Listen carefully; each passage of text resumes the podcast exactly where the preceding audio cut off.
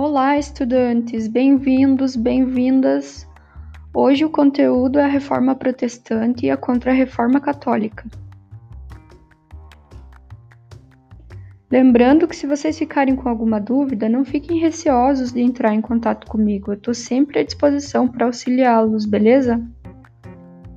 E visando tentar ampliar a quantidade de pessoas que possa tirar dúvidas nas reuniões semanais via Google Meet, vamos alterar o nosso horário para as 19 horas e 30 minutos da quarta-feira, certo? Aguardo vocês lá. Agora vamos à reforma protestante e à contra-reforma.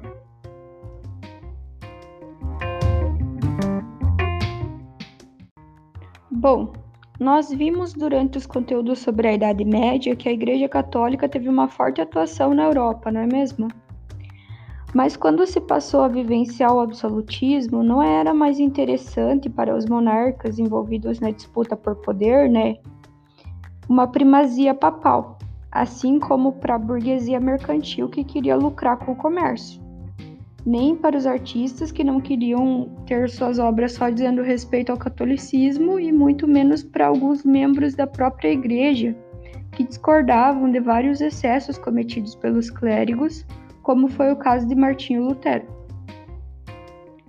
Lutero discordou então do catolicismo, propondo suas 95 teses que ele fixou na porta da igreja da sua cidade na Alemanha, condenando a venda de indulgências, a cobrança abusiva de dízimos e dizendo que as pessoas estavam destinadas já a serem salvas ou a serem condenadas, né, quando nasciam. Por isso, uma mediação da igreja era dispensável.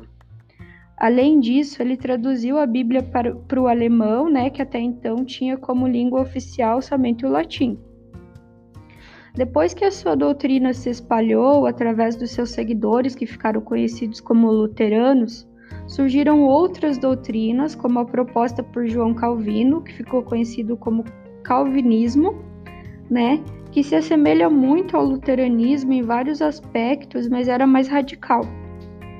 Das adaptações do calvinismo surgiu ainda o anglicanismo, que foi a criação de uma igreja na Inglaterra, a Igreja Anglicana, por Henrique VIII, um dos reis absolutistas que usou como pretexto o fato do Papa Clemente VII negar a ele a separação com a Catarina de Aragão para ele se casar com Ana Bolena. Então, todos esses movimentos que se opunham à igreja ficaram conhecidos como protestantes, já que surgiram diversas mudanças denominadas de reforma protestante, né?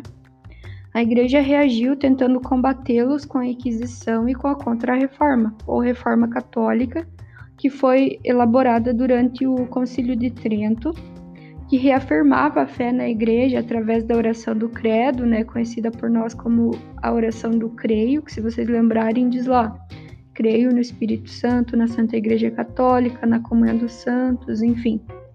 Mas também passou por renovações, né, a igreja, como as que ocorreram nas ordens religiosas. Uma dessas ordens foi a Companhia de Jesus, que atuou intensamente nas colônias com os padres jesuítas.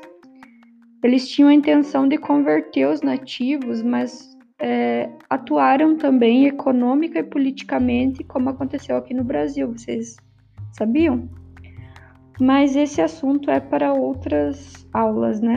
Por hoje é isso. Até a próxima.